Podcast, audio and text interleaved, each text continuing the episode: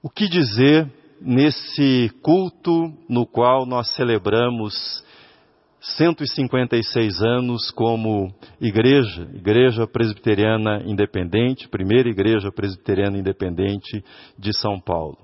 Há um pianista, na verdade, compositor, maestro, um dos expositores da chamada arte conceitual, chamado John Cage. Ele criou uma peça musical de mais de quatro minutos, na qual nenhuma nota musical é tocada. Somente o silêncio e a expectativa com aquilo que começará, mas não começa. Somente o silêncio. Fiquei pensando se nesse aniversário nós não deveríamos também ter um sermão de 20 minutos mais um sermão silencioso um sermão sem nenhuma palavra, um sermão no qual nós pudéssemos nos dedicar ao silêncio. Silêncio por qual razão? Silêncio pelo contragolpe que recebemos da pandemia. O otimismo moderado que nós tínhamos com o início da vacinação, esse otimismo moderado foi nocauteado, foi lançado ao chão com o recrudescimento da pandemia. Silêncio pelo recrudescimento da pandemia. Há um ano exatamente nós falávamos de Wuhan. Hoje nós falamos da variante, da variante de Manaus, do vírus, da variante verde-amarela do vírus. Nós falamos dessa variante que se propaga duas vezes mais rápido e tem uma carga viral dez vezes maior do que a anterior, ou que as anteriores. Silêncio pelo avanço vertiginoso no número de mortos. Chegaremos, tristemente, em poucos dias, à cifra de 270 mil mortos pela Covid-19. E já não são mais pessoas distantes.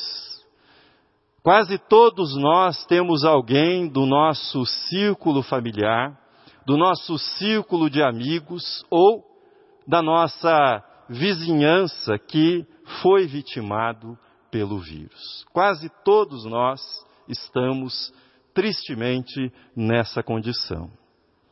Mas também silêncio pela saudade, saudade daqueles que se foram, mas também saudade entre nós, afinal, caminhamos para um ano, um ano sem que os bancos dessa congregação estejam com a presença daqueles que dominicalmente aqui se reúnem. Você que participa comigo certamente está dentre essas pessoas. Eu me lembro muito bem que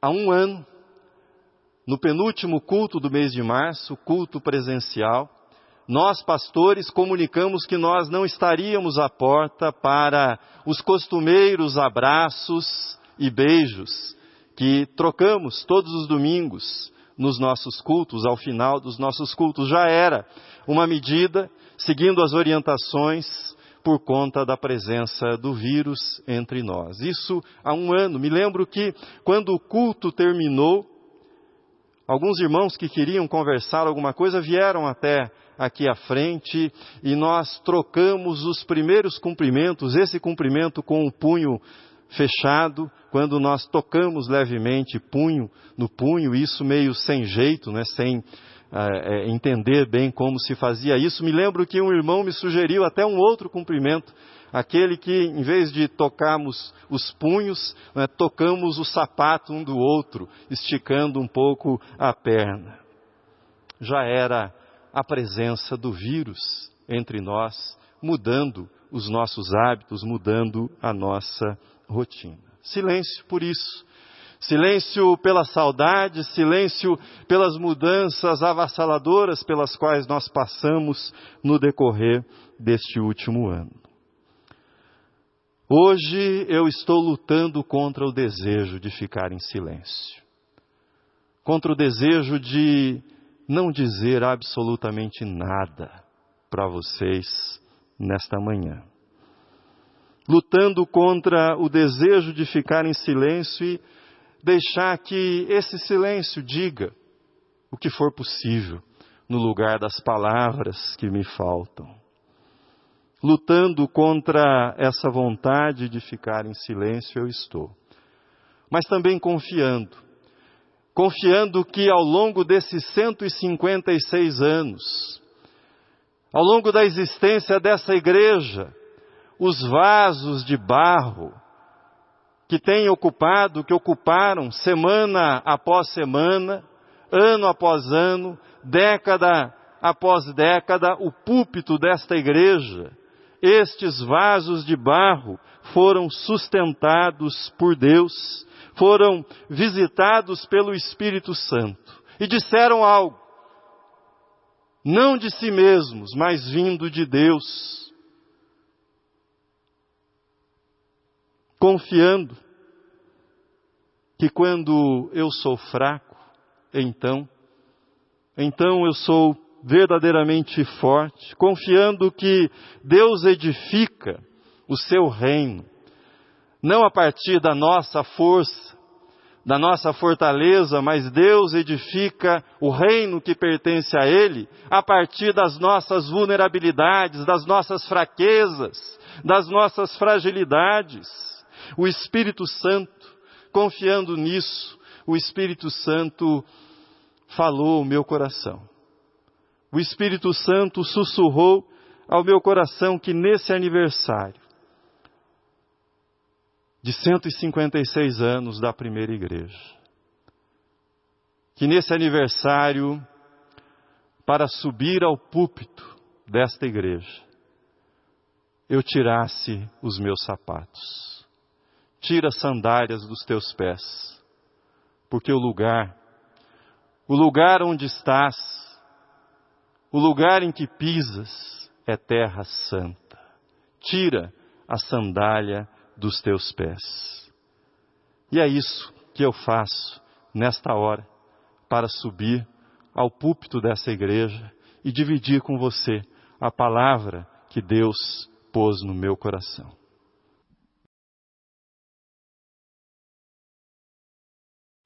Convido você para que abra a palavra de Deus em Mateus capítulo 13. Nós leremos a parábola do grão de mostarda, que está dos versículos 31 a 32. Pela primeira vez na minha vida, toco o chão desse púlpito descalço.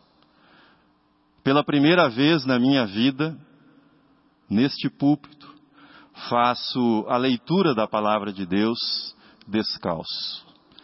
E ao descalçar os meus sapatos, eu assumo a minha vulnerabilidade, a minha fragilidade, mas não só a minha vulnerabilidade, mas nesse gesto a sua vulnerabilidade também. A nossa vulnerabilidade física, ela está escancarada nessa pandemia. A nossa vulnerabilidade emocional, igualmente. A nossa vulnerabilidade mental também está escancarada, exposta nesta pandemia que nós vivemos.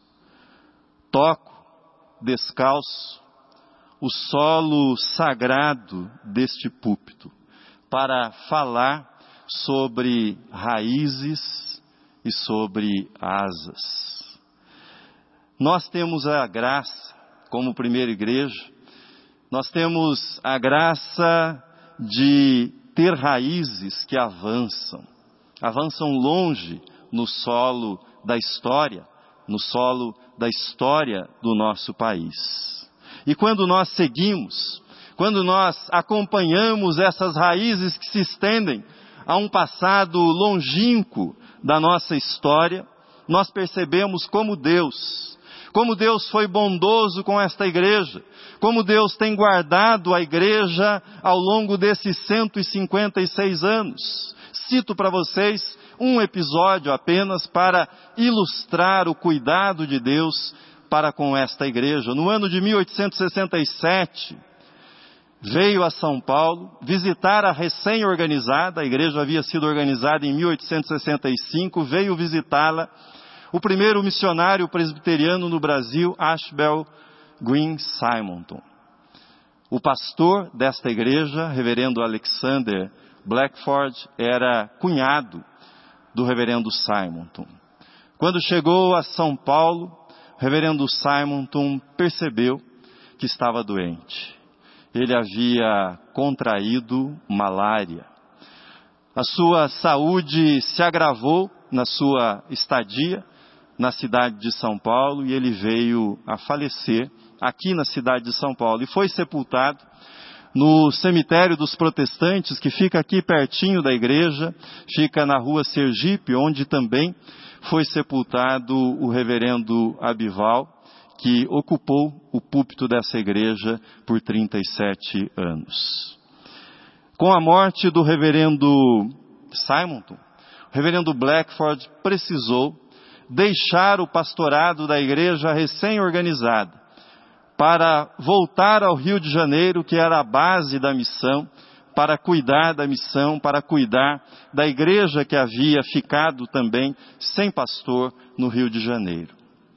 A nossa igreja, a nossa igreja resistiu a esse golpe e continuou a sua marcha. Nessas raízes de 156 anos, eu poderia citar inúmeros episódios, um a cada ano, em que a igreja foi duramente golpeada. E como ela resistiu, como Deus a amparou, como Deus a sustentou, como Deus a preservou e fez com que ela atravessasse as tempestades, as provações, os momentos difíceis que vieram sobre ela. E não é diferente não é diferente nos nossos dias. A igreja, esta igreja, nos tempos de sequidão, nos tempos de estio, ela tem estendido as suas raízes, raízes que chegam à corrente de águas vivas e tem mantido as suas folhas verdes e não tem deixado de dar fruto. Jamais tem deixado de frutificar, mesmo nos períodos mais difíceis de provações. O nosso tema desse mês de aniversário é raízes e asas. Raízes e asas. Perseverança, diligência e esperança. A nossa arte, você deve tê-la visto já no início da nossa liturgia, nossa arte desse mês traz uma arara uma arara exuberante, uma bela arara.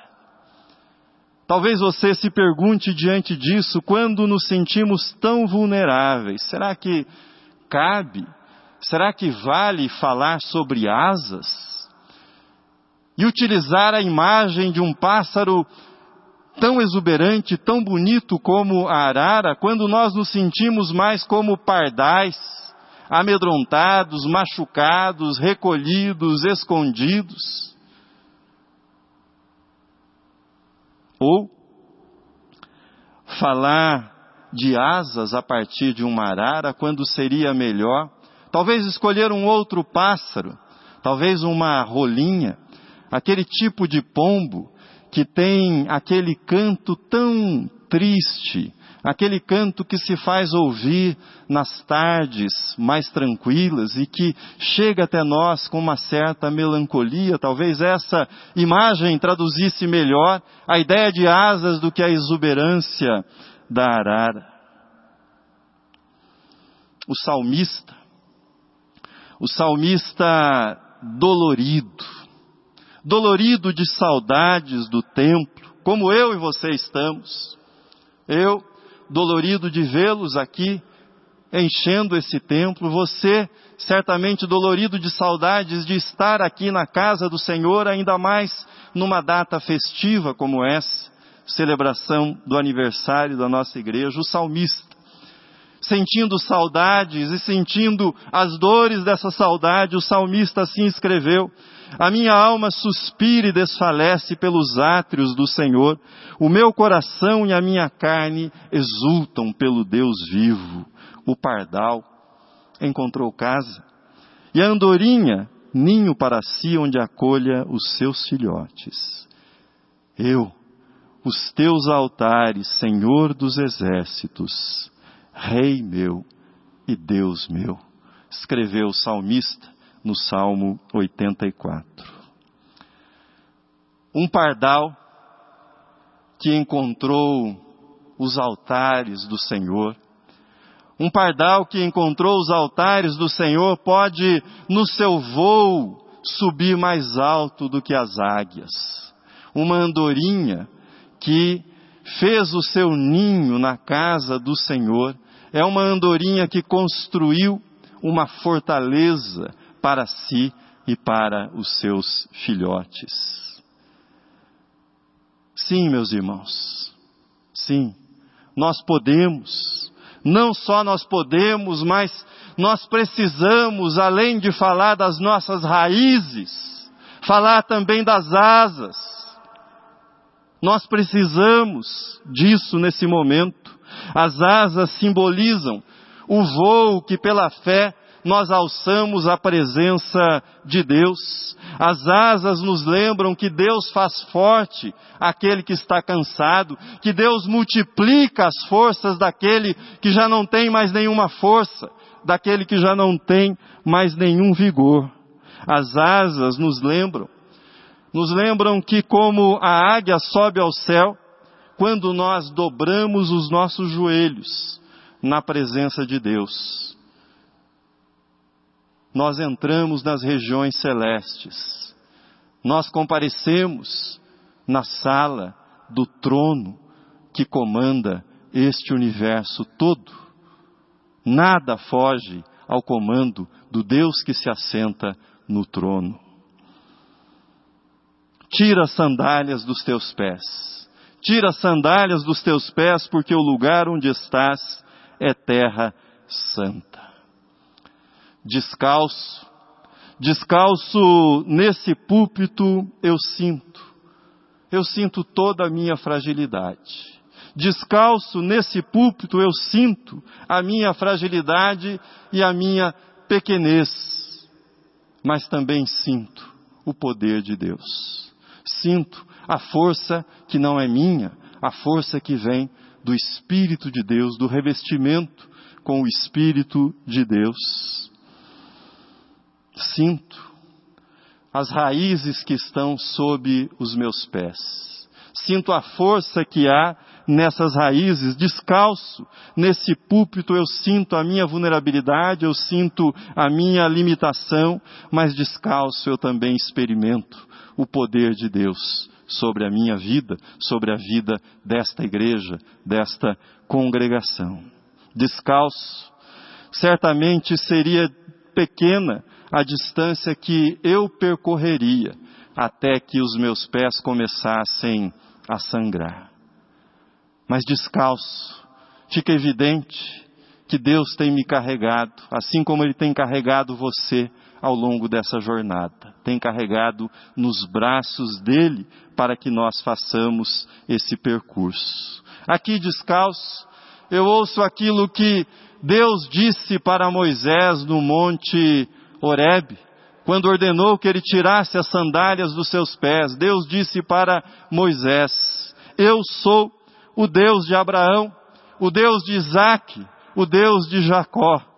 E nós podemos parafrasear esse texto hoje dizendo que Deus nos diz: Eu sou o Deus de Simonton, eu sou o Deus de Blackford, eu sou o Deus de Eduardo Carlos Pereira, eu sou o Deus de Jorge Bertolazzo Stella, eu sou o Deus de Abival Pires da Silveira, eu sou o teu Deus. Deus sussurra no nosso ouvido hoje, eu sou o Deus lembrado de geração em geração ao longo desses 156 anos nesta igreja e na história desta igreja.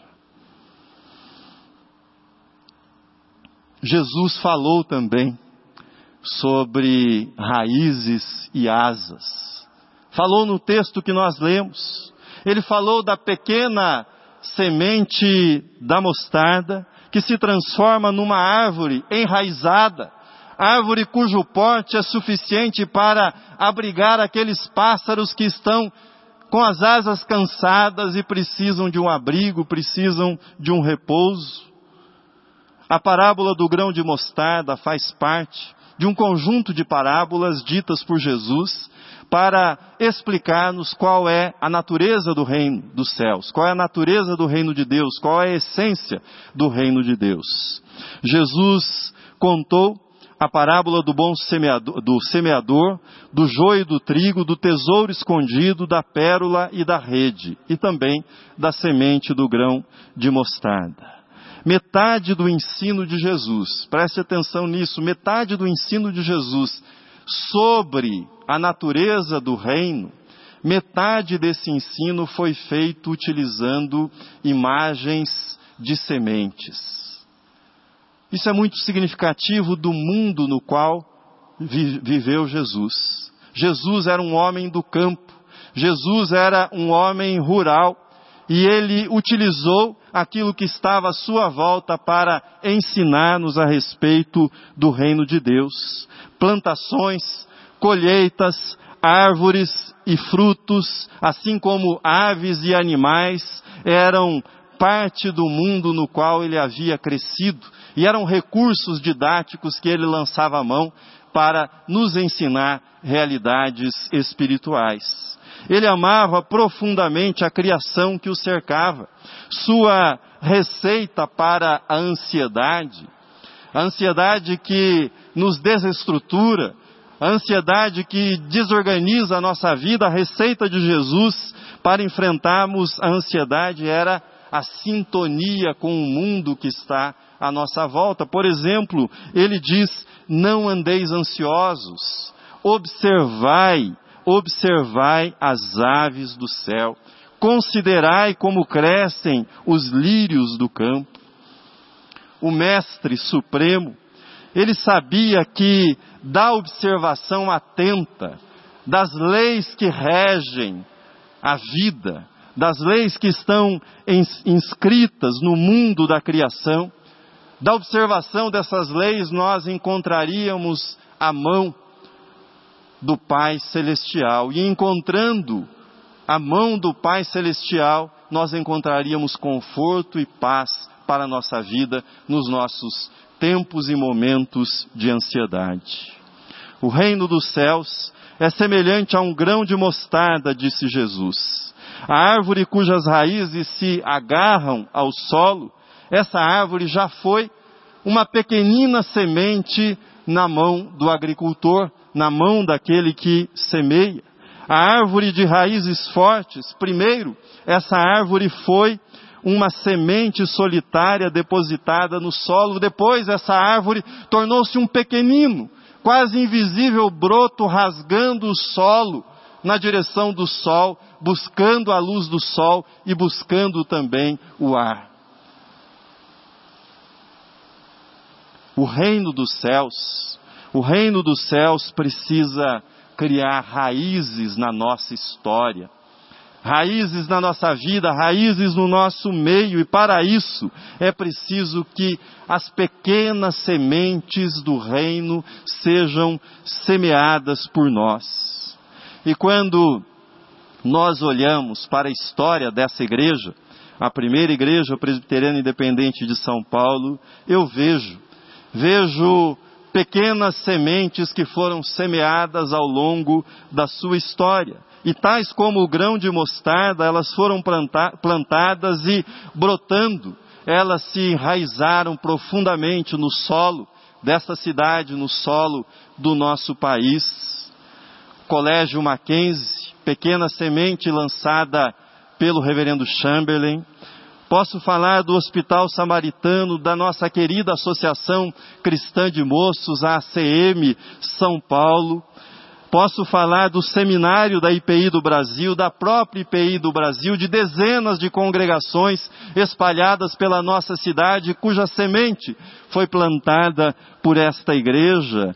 posso falar também das fundações Francisca Franco, Fundação Mary Spies e a mais nova, a mais recente, a Fundação João Alves Galhardo. Nós não podemos esquecer, meus irmãos, que as árvores que abrigam os pássaros, as árvores que produzem fruto, as árvores que dão sombra, as árvores que enriquecem a paisagem e trazem tanta alegria para os nossos olhos, essas árvores, primeiro, elas foram sementes nas mãos de alguém. Foram lançadas ao solo, experimentaram os primeiros momentos no solo para que pudessem depois vir à luz. Vivemos o teste mais difícil da nossa geração. O teste mais pesado do século é essa, esse momento que nós atravessamos. Mas essa, essa é uma hora oportuna, é uma hora sem igual para que as sementes do reino sejam lançadas no solo do nosso país, no solo da nossa cidade. E eu pergunto: que sementes você tem semeado? Quais sementes estão nas tuas mãos? O que é que tem sido plantado por você nesses dias, nesses tempos que nós vivemos. Talvez você diga: como eu posso semear qualquer coisa se eu estou completamente exausto, se eu estou completamente esgotado? Numa outra passagem, falando novamente do grão de mostarda, para ensinar os discípulos sobre a natureza do reino, Jesus assim nos diz: se tiverdes fé, como um grão de mostarda, direis a este monte: passa daqui para acolá, e ele passará.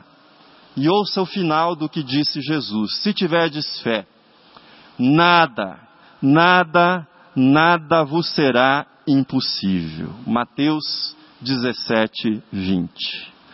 Nada é impossível àquele que possui fé nada é impossível àquele que tem fé.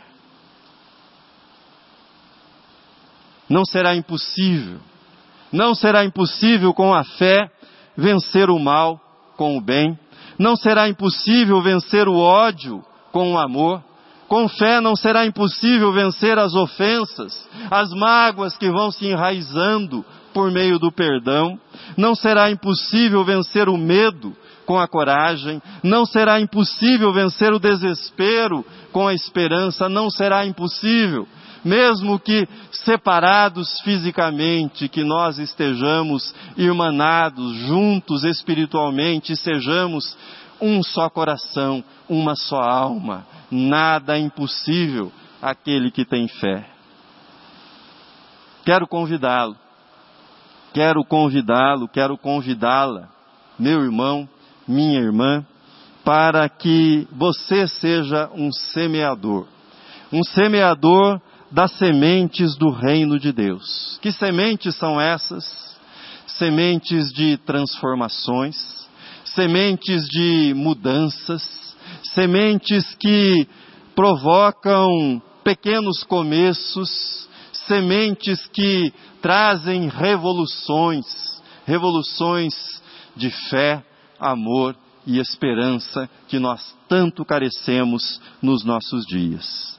Meu convite é para que você, como semeador do reino dos céus, que você faça voos cada vez mais ousados, que você cada vez mais leve sementes e mais sementes e a sua semeadura seja abundante das sementes do reino dos céus. A minha oração é a mesma oração do apóstolo Paulo na sua carta aos Efésios, quando ele diz que ele dobrava os seus joelhos, se dirigia ao Pai, de quem toma o nome de toda a família, e assim ele orava pelos cristãos, orava por mim e por você também e pela nossa igreja. Eis a oração paulina. E assim habite Cristo no vosso coração pela fé estando vós arraigados e alicerçados em amor, a fim de poderdes compreender com todos os santos qual é a largura e o comprimento e a altura e a profundidade e conhecer o amor de Cristo que excede todo entendimento, para que sejais tomados de toda a plenitude de Deus. Amém.